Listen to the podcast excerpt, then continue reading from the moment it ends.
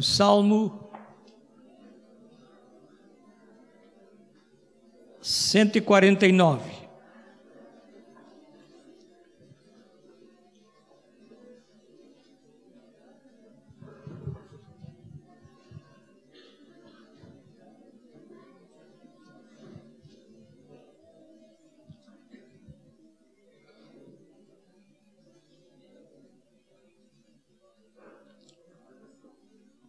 Aleluia.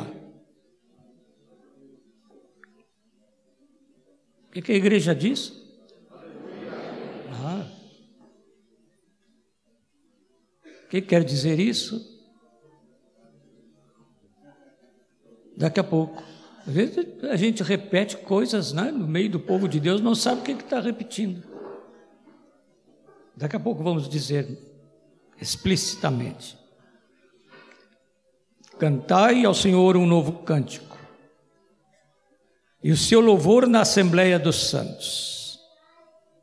Regozije-se Israel no seu Criador, exultem no seu Rei os filhos de Sião, louve-lhe o nome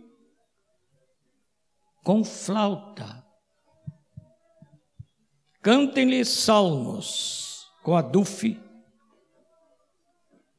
e harpa.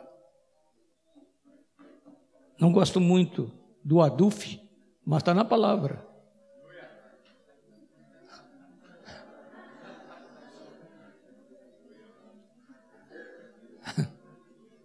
Não é o que a gente gosta, o que a palavra manda. Amém? Amém? Alguns de vocês estão hesitando em dizer amém porque gostam mais do que gostam do que, do que a palavra manda. Cuidado. Hein? Estou falando com amor. Né?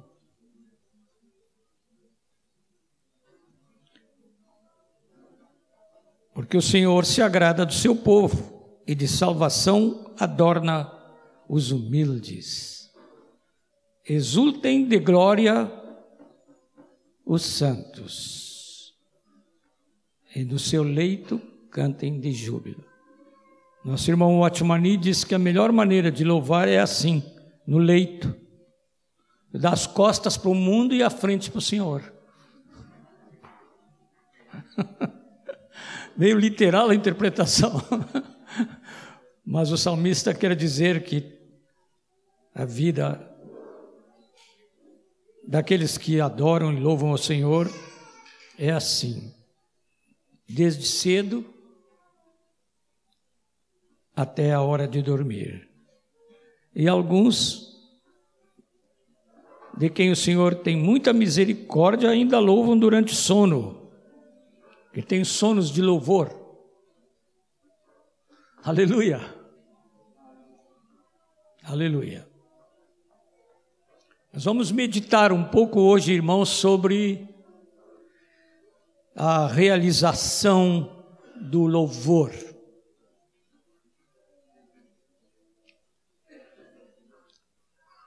O louvor é muito ligado com adoração.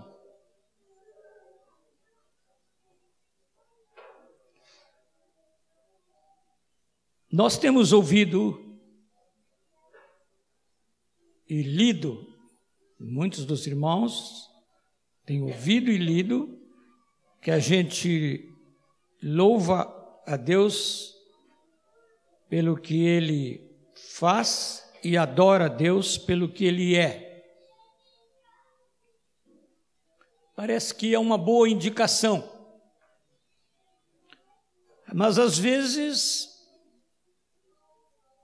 nós adoramos porque o louvor, reconhecendo o que ele faz, nos leva a adorá-lo.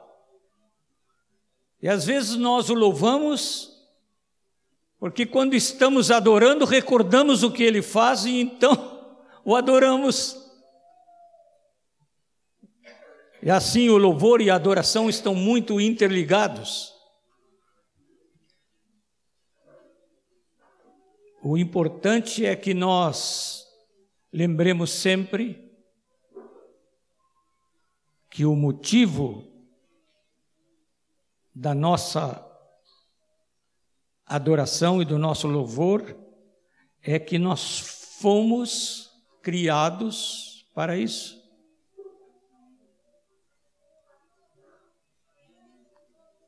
Os irmãos dizem amém ou não? Eu não estou suplicando o amém dos irmãos, eu estou querendo que os irmãos tomem bastante consciência disso. Nós fomos criados para isso.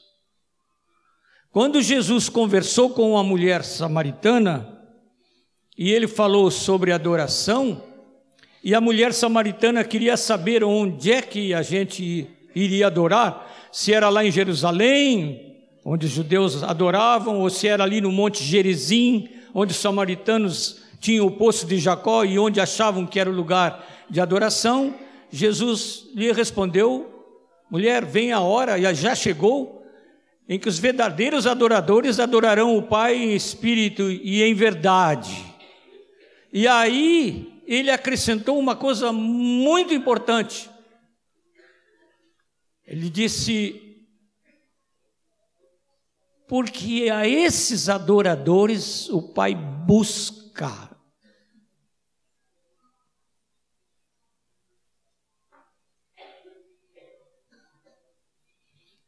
Então, no coração do Pai há uma expectativa da adoração dos seus filhos e do louvor dos seus filhos. É muito interessante a gente sempre lembrar o que aqui já tem sido lembrado várias vezes. Quando a gente lê a carta aos Efésios, no capítulo 1, os irmãos podem abrir as suas Bíblias, no capítulo 1. Nós temos neste capítulo magistral, escrito por Paulo, nós temos neste capítulo, a partir do versículo 3, uma declaração da obra da Trindade. E começa a falar da obra do Pai. E começa o louvor de Paulo, bendito Deus e Pai, versículo 3. Bendito Deus e Pai de nosso Senhor Jesus Cristo, que nos tem abençoado com toda sorte de bênção espiritual nas regiões celestiais em Cristo. Assim como nos escolheu, nos escolheu nele, em Cristo, antes da fundação do mundo, para sermos santos e irrepreensíveis perante Ele, e em amor nos predestinou para Ele, para adoção de filhos, por meio de Jesus Cristo, segundo o beneplácito de sua vontade. E no versículo 6 diz assim: que tudo isto aconteceu para quê? Vamos ler o versículo 6? Para louvor da glória de Sua graça que Ele nos concedeu gratuitamente no amado. E aí o Paulo começa a falar de Jesus, no qual temos a redenção pelo seu sangue, a remissão dos pecados, segundo a riqueza da sua graça, que Deus derramou abundantemente sobre nós em toda sabedoria e prudência, desvendando-nos o mistério da sua vontade, segundo a sua boa vontade, seu beneplácito, que propusera em Cristo, de fazer convergir nele, na dispensação da plenitude dos tempos, todas as coisas, tanto as do céu como as da terra. Nele, digo, no qual fomos também feitos herança, predestinados segundo o propósito daquele que faz todas as coisas conforme o conselho da sua vontade.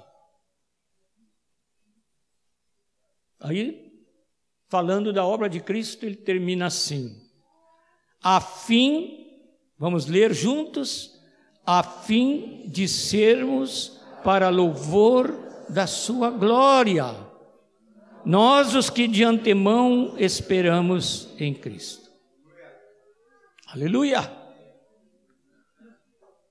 A obra de Cristo tem uma motivação especial. O que o Pai fez é para louvor da sua glória, da, da glória da sua graça.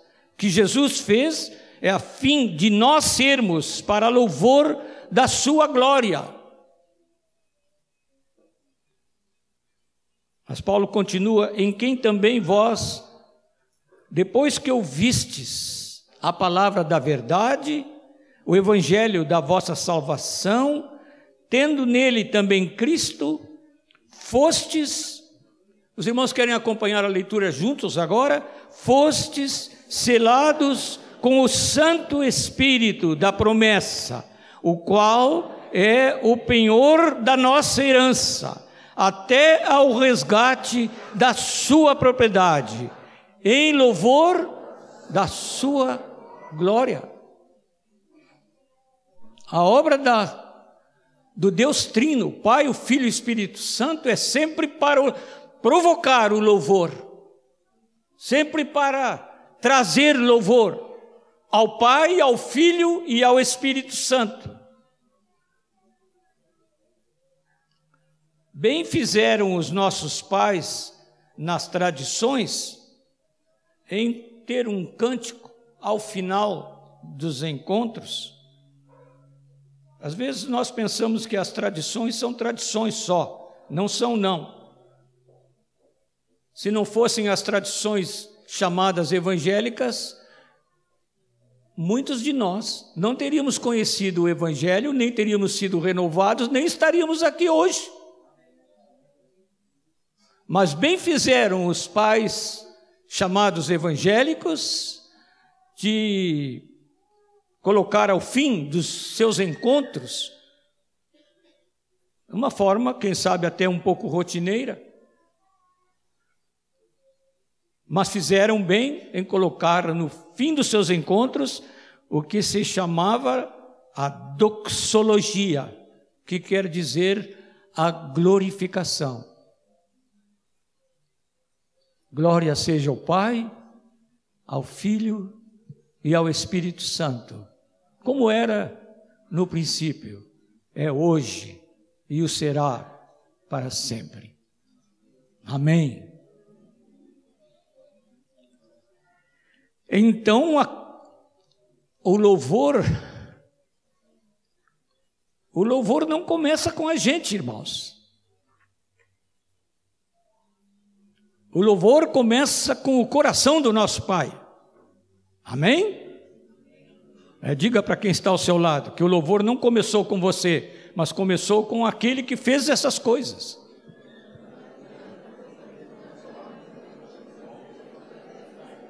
É.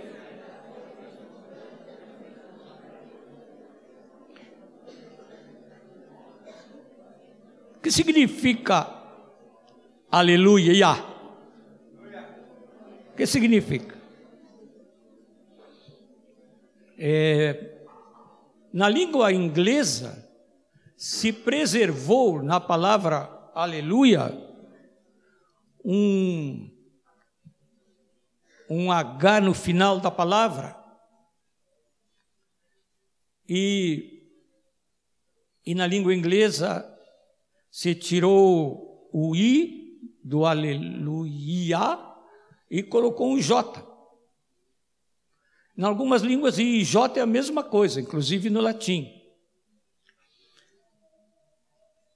E o que queria dizer essa palavra? Yah, Jeová, uma abreviatura de Jeová. E a palavra aleluia é uma frase, é uma sentença. Dai louvores a Jeová. Ou dai louvores a, ao Senhor, louvai a Deus.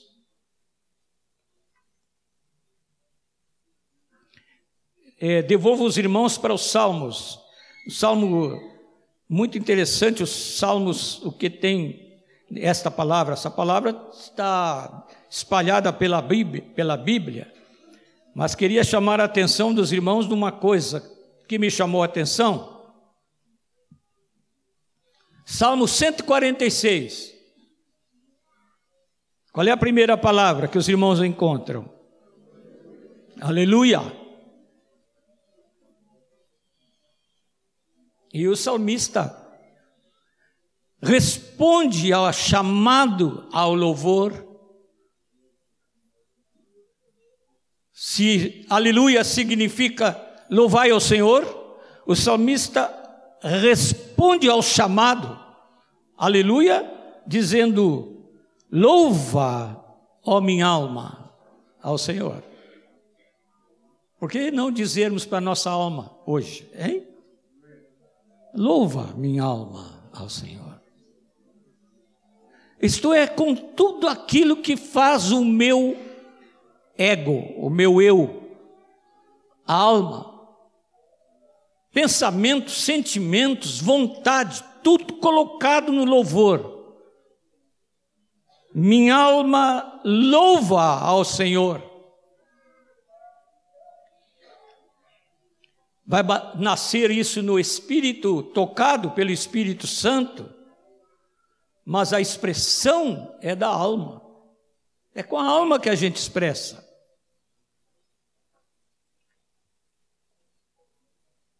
No Salmo 147, não tem a palavra aleluia, mas tem a expressão louvai ao Senhor.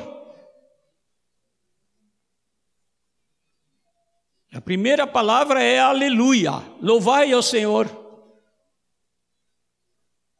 porque é bom e amável cantar louvores ao nosso Deus e fica-lhe bem o cântico de louvor, combina com Deus. O cântico de louvor combina com o nosso Pai Celeste. Diz para quem está ao seu lado, hoje vocês vão dizer muitas vezes: combina, o nosso louvor combina com o nosso Pai Celeste.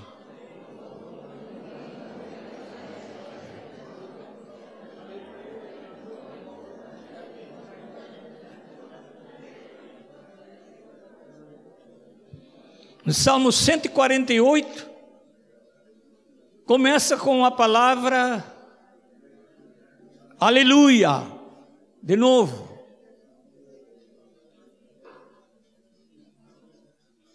E o salmista diz assim: Louvai ao Senhor do alto dos céus, louvai-o nas alturas, louvai-o todos os seus anjos, louvai-o todas as suas legiões celestes, louvai-o sol e lua, louvai-o todas as estrelas luzentes, louvai os céus dos céus e as águas que estão acima do firmamento, louvem o nome do Senhor, pois mandou ele, seu irmão, que, que ele foi criado para isso. Pode dizer para ele. Mas diga mesmo.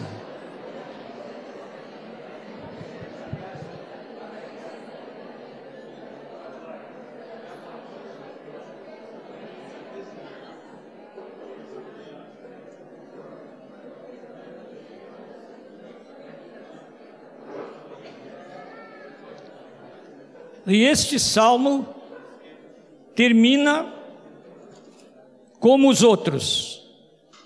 Salmos também terminam. Aleluia. Salmo 146 termina com a palavra aleluia. Salmo 147 termina com essa palavra, aleluia. Salmo 149 começa com a palavra aleluia também. E termina com essa palavra. Aleluia, cantai ao Senhor um novo cântico, o seu louvor na Assembleia dos Santos. O louvor é do coração daquele que reconhece quem Deus é. Mas como Deus é sábio de mandar louvar na Assembleia.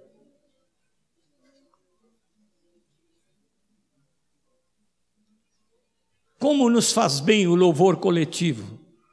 Não é verdade, irmãos? Às vezes, a gente está abatido, mas não destruído, não derrotado, mas o irmão começa a louvar o Senhor ao nosso lado, levanta suas mãos e bendiz o nome do Senhor, e alguma coisa acontece com a gente. Não sei se acontece com todos, como acontece comigo. A primeira vez que eu levantei as mãos para o Senhor, e eu já contei isso num retiro da igreja, foi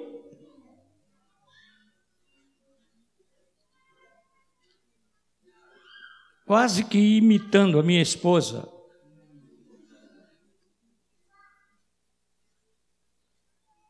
Eu a vi à frente, ajoelhada, orando, cheguei perto dela, numa das reuniões de oração no início desse mover de renovação entre nós, e ajoelhei ao lado dela e ela estava orando, agradecendo ao Senhor e louvando ao Senhor. E quando eu ouvi o que ela estava agradecendo, tive muita dificuldade. Porque ela estava agradecendo. Amanhã eu devo receber o meu querido filho Marcos, que é um dos pastores lá em Salvador. Ela estava agradecendo pela vida do Marcos, mais ou menos nesses termos. Eu te agradeço, Senhor, porque o Marcos é rebelde. Eu te louvo porque ele é duro de coração. Eu te louvo porque ele esconde algumas coisas do Moisés e de mim. Ai, ai, ai. Eu já comecei a me perguntar o que será que ele está escondendo. E ela foi orando assim. Eu te louvo porque as coisas dele estão sempre em desordem, porque o quarto dele é um rebuliço. Eu dizia para minha esposa que eu lá no quarto, eu não chamava de rebuliço, não. Essa é uma palavra aí da, talvez da geração do, Erasmo, minha, lá da fronteira. A Gelsa não, a Gelsa é mais sofisticada, é mais da cidade. Mas é a palavra muquiço. Eu dizia para a Lígia, lá naquele muquiço, que é o quarto do Marcos, eu não entro. Ela estava louvando a Deus, porque o quarto dele era um muquiço.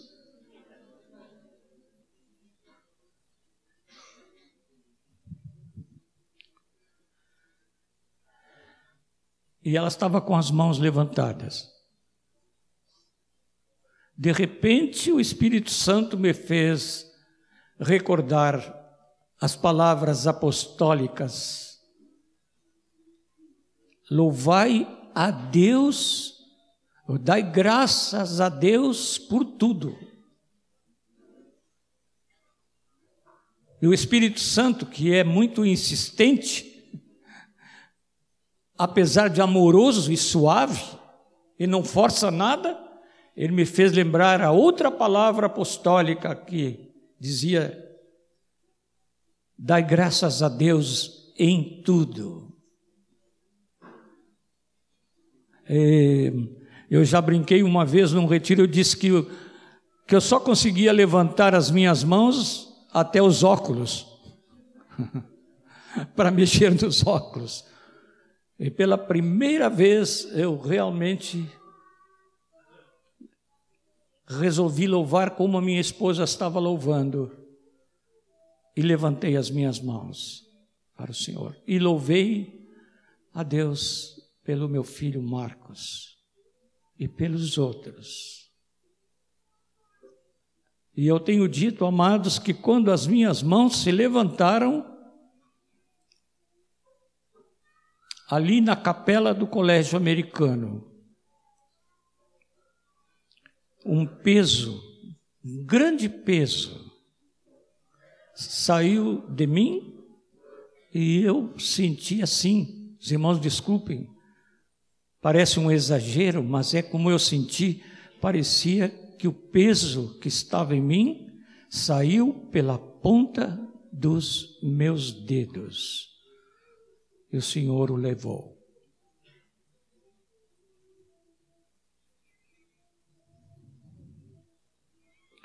Nós somos agentes livres.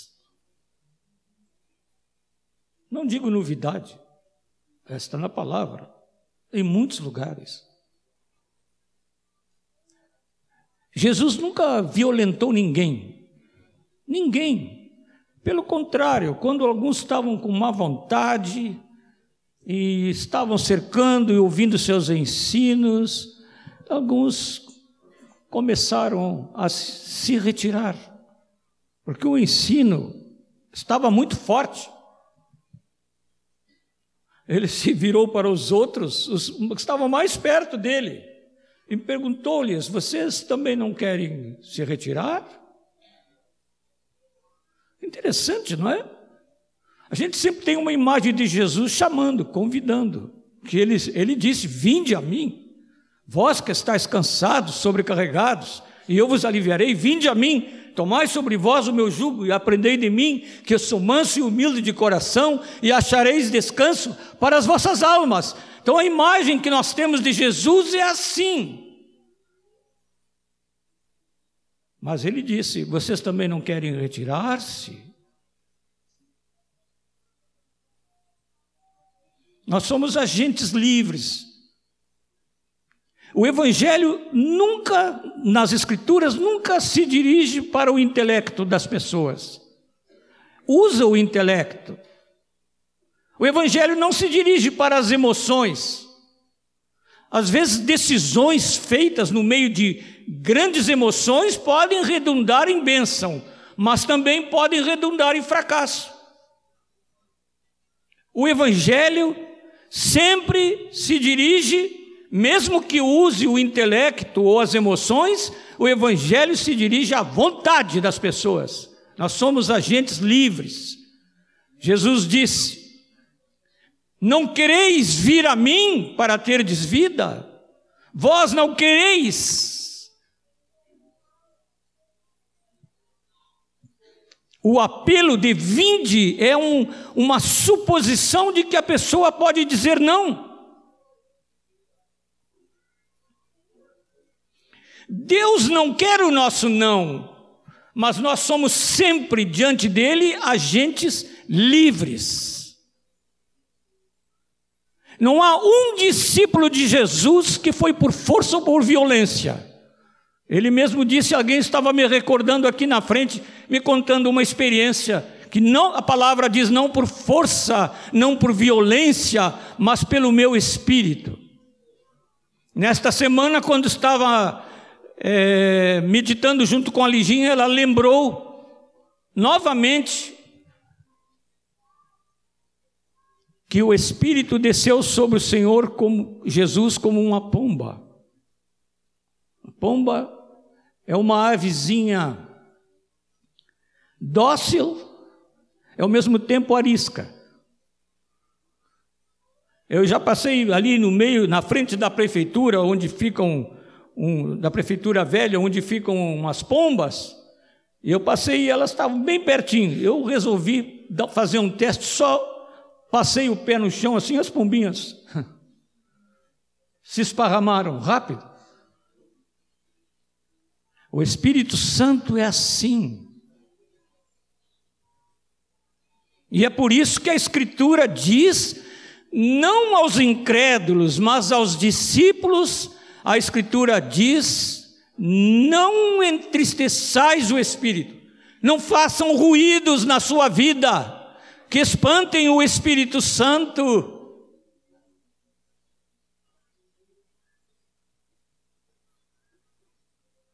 Não apagueis o Espírito, o Espírito já nos foi dado, habita em nós. A um discípulo pode apagar o espírito que nele está, porque somos agentes livres. O louvor do Senhor é alguma coisa lá de dentro do coração, daqueles que reconhecem o que Deus é e o que Ele faz. É interessante esta resposta que Deus espera de adoração e louvor não pode ser afetada pelo nervosismo. Estou usando uma palavra popular. Pela preocupação, pela enfermidade. Eu, por estímulos meramente emocionais.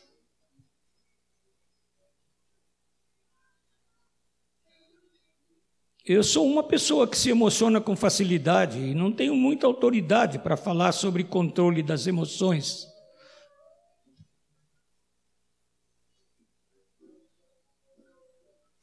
Mas eu sei, amados, que as emoções são muito enganosas. Elas vêm e vão.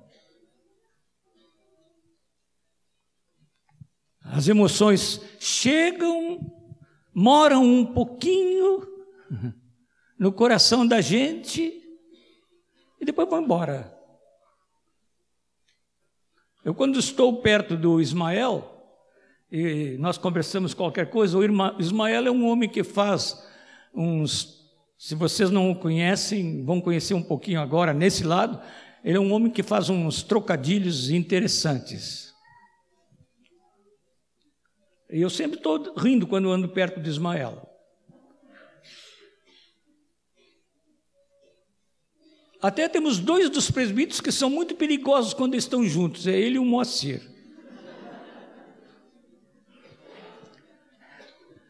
Mas eu não estou dizendo isso com nenhum tipo de restrição a isso que eles fazem. Eu estou querendo ilustrar que eu tenho momentos de alegria quando estou com eles. Se eles brincam de mais ou de menos, não é comigo, isso é com o Senhor.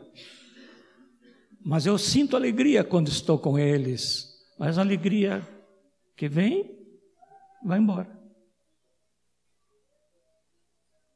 Eu não sou capaz de contar um trocadilho do Ismael. Porque veio, eu ri, a alegria veio e foi embora. Eu tive um momento de tristeza muito acentuada quando o meu querido Marcos, quando foi diagnosticado o câncer que deveria ter é, levado a vida dele em dois anos, isso no ano de 1978. Quando o médico saiu da cirurgia e tendo feito a biópsia, me disse: Eu lamento, pastor. E pensou que, porque eu era pastor, me chamou assim de pastor, que eu era algum super-homem, ele estava enganado, eu era o mais frágil. Ele me disse assim: Eu lamento, pastor, lhe informar que seu filho tem um câncer muito maligno. Sabe o que aconteceu, irmãos? Veio uma tristeza tão rápida, tão profunda, refluiu o sangue da minha, da minha cabeça e eu ia caindo. Aí ele viu que tinha feito uma coisa não muito prudente de me falar assim, me levou para uma escadaria que havia assim perto, me sentou ao meu lado e mandou baixar a cabeça, ali ficamos um pouco, não é? Foi muito triste aquele momento, mas passou.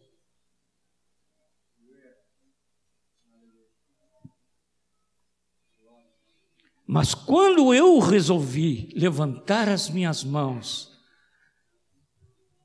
e louvar ao Senhor, imitando a minha esposa, pelos motivos que ela estava trazendo, o peso foi e nunca mais voltou. Nunca mais. E a alegria do louvor permanece, permanece comigo até hoje. É interessante. É, nós podemos ser enganados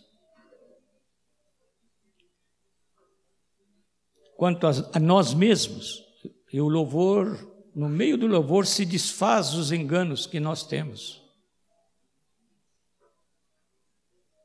Foi assim que Deus agiu comigo, no início deste renovar. Se havia uma pessoa que compreendia o Evangelho só em termos da mente, aqui estava um.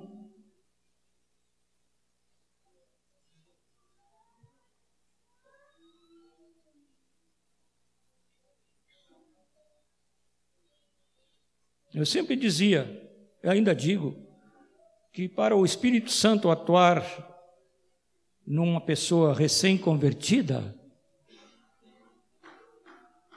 é às vezes mais fácil do que num discípulo antigo. Às vezes é mais fácil num discípulo antigo do que num dos seus pastores. Às vezes é mais fácil num dos pastores do que num, num professor de seminário. E às vezes é mais fácil em qualquer professor de seminário do que no professor de teologia sistemática, com perdão da palavra. Eu estava bem no fim da linha, bem no fim.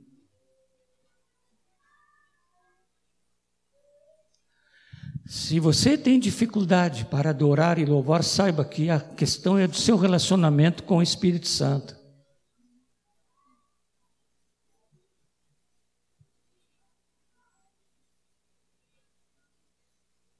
Colegas meus do ministério não compreendiam como é que eu estava louvando a Deus em línguas. Não compreendiam. E houve alguns que até foram se queixar para o bispo, que é uma boa pessoa para a gente levar a queixa.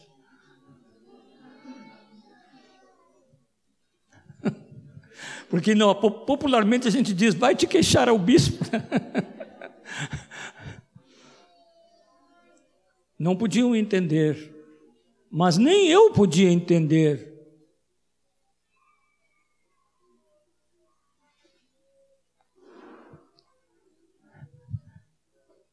as coisas do Senhor não se entendem com a mente, embora a mente sirva, a mente que é renovada, sirva como instrumento do Senhor.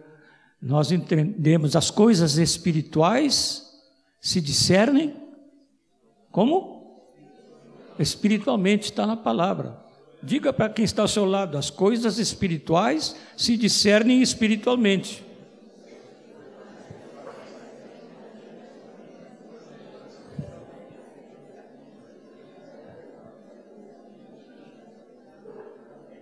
Deixe o seu coração falar. Amém? Eu não estou dizendo aqui, ninguém me interprete mal, não estou dizendo que a mente não tem nenhum lugar no louvor. Porque se não tem lugar no louvor, também não tem lugar na, na pregação. E eu não posso deixar minha mente lá fora quando venho pregar. A nossa mente é importante, está na palavra. No Salmo 103, o salmista diz: Bendize, ó minha alma, ao Senhor, e tudo o que há em mim, tudo que há em mim, bendiga o seu santo nome. Bendize, ó minha alma, ao Senhor, e não te esqueças, aí a mente, de nem um só dos seus benefícios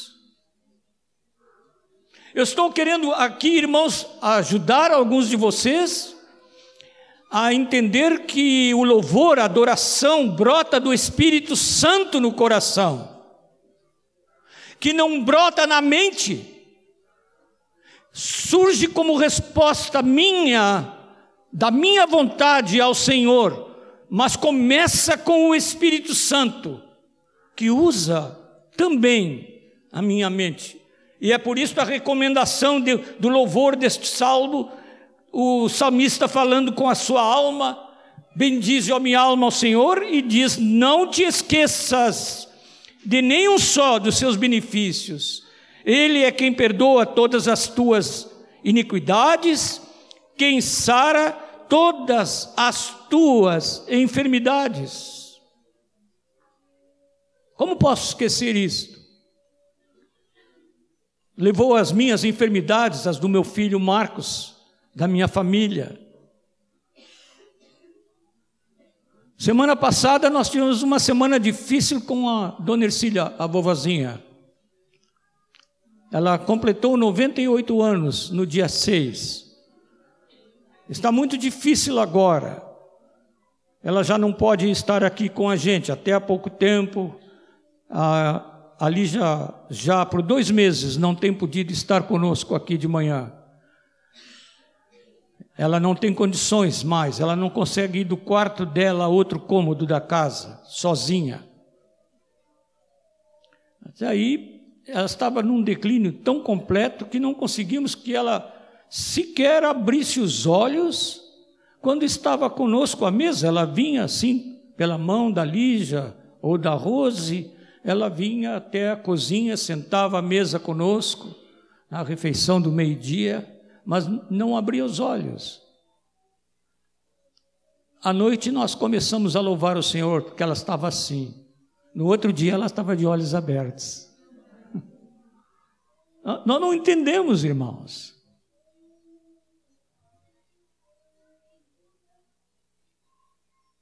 Fiquei surpreso anteontem quando cheguei perto da cama dela e disse: Como está, dona Ercília? Como está minha sogra? Vou bem. Um dia da semana, no fim da semana, quando tínhamos começado o louvor a respeito da situação dela, eu cheguei, no, passei no seu quarto e ela estava falando, fazendo algum discurso, que eu não sei o que, que ela estava falando. Eu não entendi as palavras. Aí eu entrei no meu quarto, quando eu saí, eu ouvi estas palavras.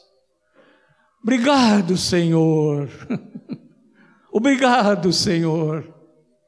E ela fala forte quando fala.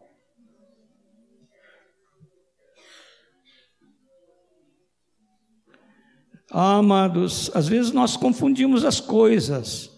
Nós pensamos que louvar é cantar canções.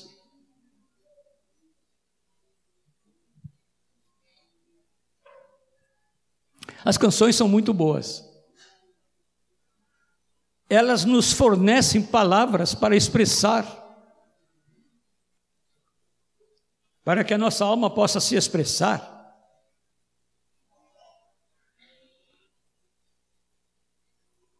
Ela, as canções unem os nossos corações na Assembleia dos Santos.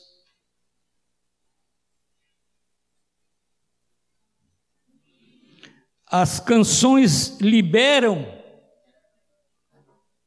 reflexões nossas, pensamentos e emoções contidos pela cultura desta sociedade que aí está. Muitas vezes nós temos coisas lá que, que não saem, porque nós estamos contidos por uma é, barreira de coisas da cultura da sociedade em que vivemos, especialmente barreira do nosso orgulho e vaidade. Muitos irmãos têm me dito assim: é, eu não tenho me expressado nas reuniões porque eu fico com medo do que os outros vão pensar, eu posso cometer um erro. Não é medo, não, é orgulho. É orgulho, é o eu que não quer se manifestar para não receber nenhum pensamento de ninguém. É melhor, não tem nada contra os irmãos que estão sentados lá atrás, alguns chegaram mais tarde, mas é melhor ficar no lugar mais afastado e mais oculto e que ninguém me note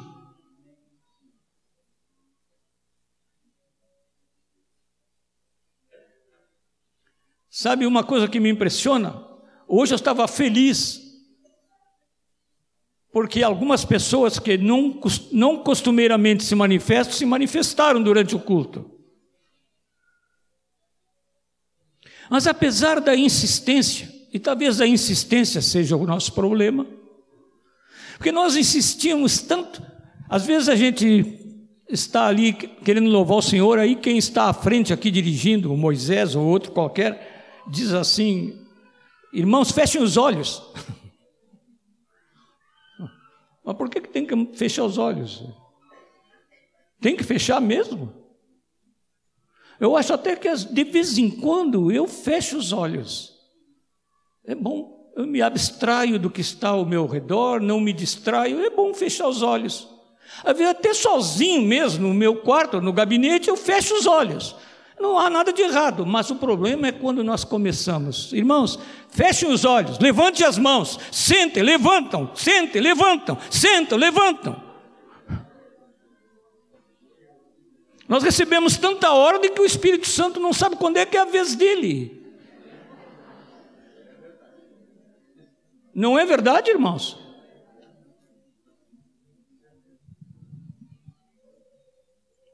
É por isso que o salmista diz aí no salmo que lemos: cantai ao Senhor um cântico novo.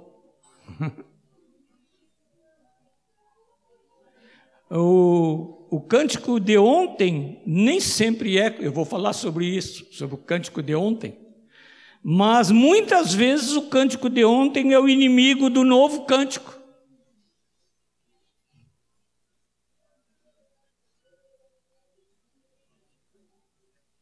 Mas nós precisamos aprender o, o que é o velho feito novo.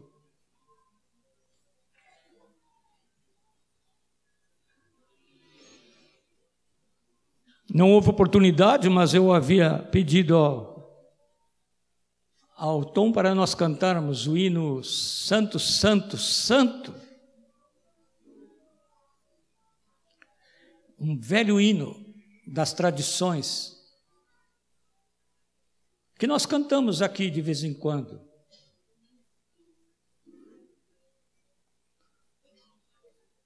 Na igreja onde eu era pastor, de vez em quando nós cantamos só com acompanhamento de órgão. E a organista nem sempre era muito ágil. Aí a gente cantava Santo, Santo, Santo. A gente começava hoje terminava depois da manhã. De tão lento. Uma vez aqui entre nós começamos a cantar o Santo, Santo, Santo, mas numa velocidade que me arrepiou.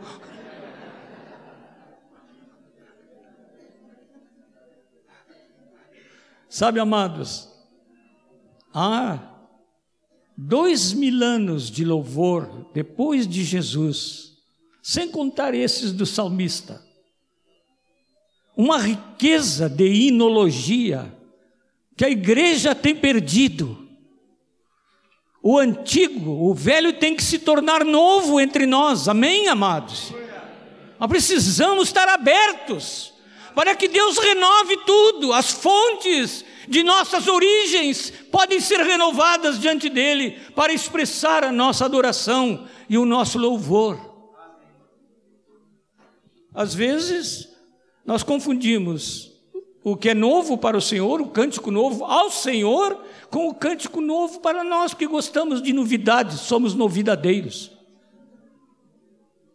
Cuidado.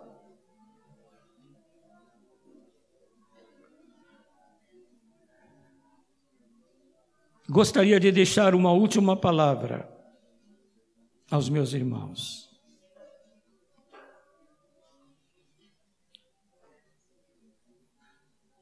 já que o centro de nossa decisão é a nossa vontade, que o louvor e a adoração dependem da nossa vontade,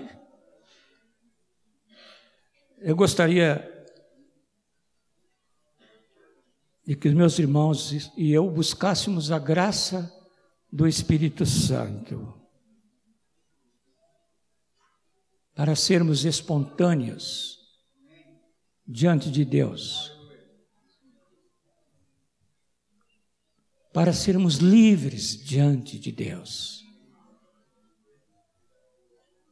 para sermos alegres diante de Deus, para que pudéssemos abrir o nosso coração sem temor na presença dEle, em casa, em nossos grupos de discipulado, nas casas, nos relacionamentos de uns com os outros. E também em nossas assembleias coletivas. Já que o centro de nossa decisão e a nossa vontade, nós podemos decidir esse assunto hoje. Amém? E sermos governados pelo Espírito Santo, não por nosso entusiasmo ou nossas emoções. Eu tenho orado muito pelos irmãos que, os vários irmãos, graças a Deus que não, não são sempre os mesmos, uma porção de irmãos que ficam aqui à nossa frente, nos conduzindo na adoração, no louvor coletivo. Eu oro por eles, muito. E o Espírito Santo tem alegrado meu coração neles. Mas nós precisamos, queridos, todos nós, receber do Espírito Santo e dar do Espírito Santo. De vez em quando, pessoas na minha idade começam a ficar surdas, viu? De vez em quando, um irmão começa a orar lá mais por trás, eu não ouço aqui na frente a oração, mas eu dou graças a Deus que ele está orando.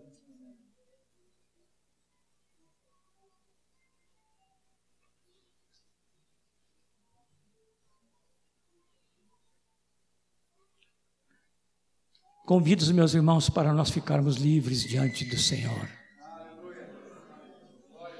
E lembrar a palavra da Escritura, que se transformou num cântico entre nós.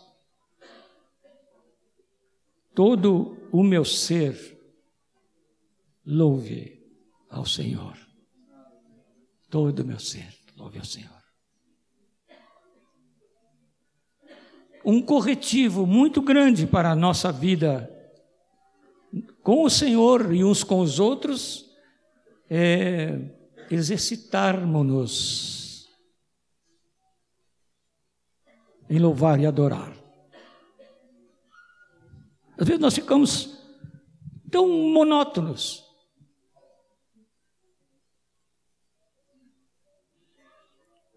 Sabe, a, monotonia não é uma coisa do Espírito Santo.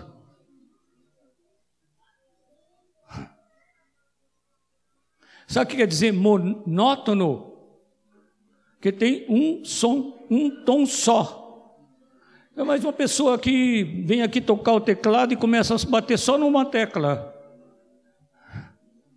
O pior ainda, é, se pega o, o tambor ali e começa a bater com força só num tambor daqueles. É monotonia. O Espírito Santo não é nada monótono. Hoje, quando o meu irmãozinho querido, que veio lá de Cruzeiro do Sul, não é? Cruzeiro do Sul que ele veio, é, lá do, do norte, tá? de, perto de Rio Branco, e ele falou do lugar lá onde só pode chegar do avião, eu lembrei na hora, acho que falei com o Erasmo, com, com os irmãos ali ao meu lado, que, que o Espírito Santo pegou Felipe, tirou da Samaria, onde havia um grande avivamento, e levou lá para o deserto, direto, sem avião. O Espírito Santo não tem nada de monótono. E fez o, o homem de sucesso na evangelização em massa. Mas foi um sucesso na evangeliza, evangelização em massa tão grande que os apóstolos ouviram em Jerusalém o que tinha acontecido e mandaram dois deles lá para ver se a coisa estava certa. E realmente estava faltando alguma coisa lá, porque eles não haviam sido batizados no Espírito Santo e os dois apóstolos oraram e aquelas pessoas samaritanos receberam o Espírito Santo. Aí esse homem está lá fazendo um trabalho maravilhoso. A Bíblia diz no livro de Atos que havia alegria entre os irmãos, muitos milagres e sinais eram feitos. Aí o Espírito Santo que não gosta da coisa sempre do mesmo jeito, pegou o evangelista e levou para o deserto. E sabe como é que ele foi evangelizar no deserto? Os irmãos, depois na sua casa procurem nas suas Bíblias. Tinha um carro andando, um carro com o eunuco da rainha de Candace. E o Filipe começou a evangelizar correndo do lado do carro. Hoje é difícil evangelizar correndo ao lado do carro.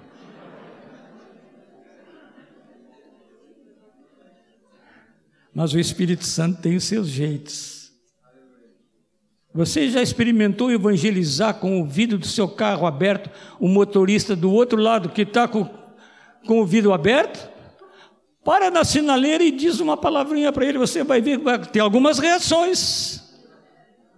O Espírito Santo não tem nada de monótono.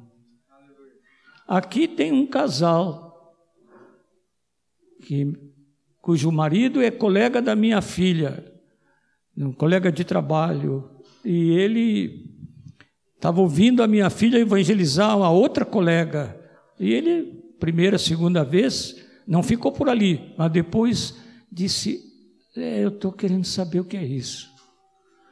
Eu chamo o evangelho que atira onde vê e acerta onde não vê. O casal, ele foi falar com a sua esposa, eles ouviram mais de Cristo e mais de Cristo já foram batizados e agora são discípulos de Cristo. Você se deixe conduzir pelo Espírito Santo. Pare tanto de pensar pelos, de ir pelo seu pensamento. Pergunte ao Espírito Santo. Não pergunte se você gosta ou não gosta, pergunte se o Espírito Santo gosta. Não pergunte se é oportuno a sua mente, será que é oportuno agora? Não pergunte, pergunte ao Espírito Santo se agora é oportuno. Se ele disser hoje é o dia da salvação, então é aquele o dia da salvação. O Espírito Santo responde, gente. Diga para quem está ao seu lado que o Espírito Santo responde.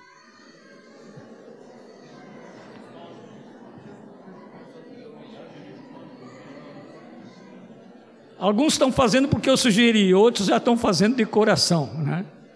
Aleluia. Vamos ficar em pé, amados.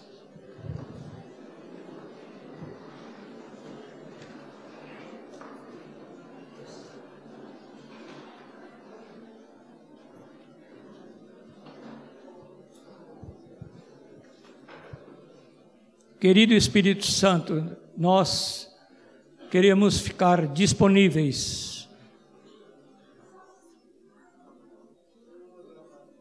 E com a nossa disponibilidade, com a nossa decisão, dizer sim para ti.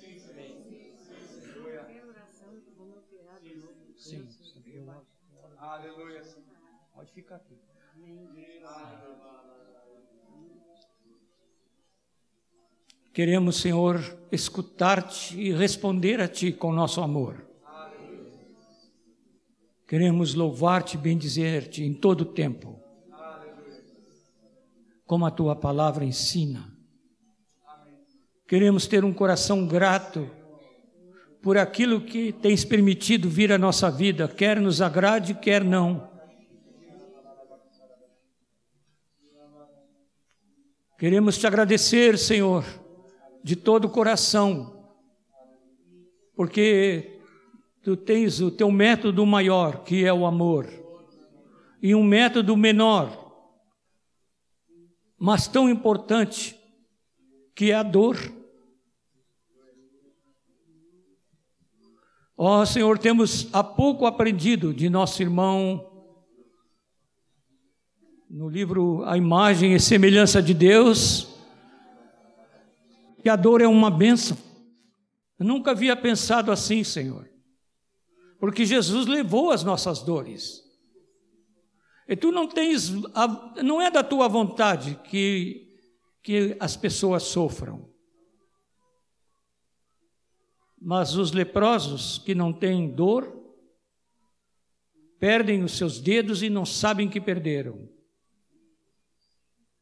E o Dr. Paul Brand nos ensinou isso, que a dor que não deve ser desejada, e é lícito pedir que ela se afaste, pode ser uma grande bênção na vida de alguém.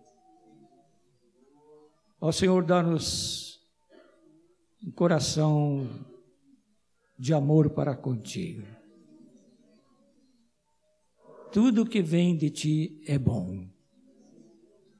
E se vem do inimigo, nós rejeitamos em nome daquele que tomou sobre si os nossos pecados, levou as nossas dores e foi vencedor sobre Satanás e todas as suas hostes, em nome de Jesus. E nós te agradecemos, Senhor, porque tu és bom assim para nós.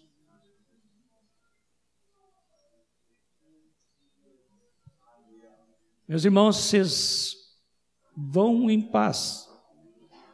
E o Deus da paz acompanhe os meus irmãos. Abençoe uns aos outros. E vou pedir que alguns irmãos, irmão Erasmo, quer me ajudar aqui a orar por esta senhora? Renato, quer nos ajudar?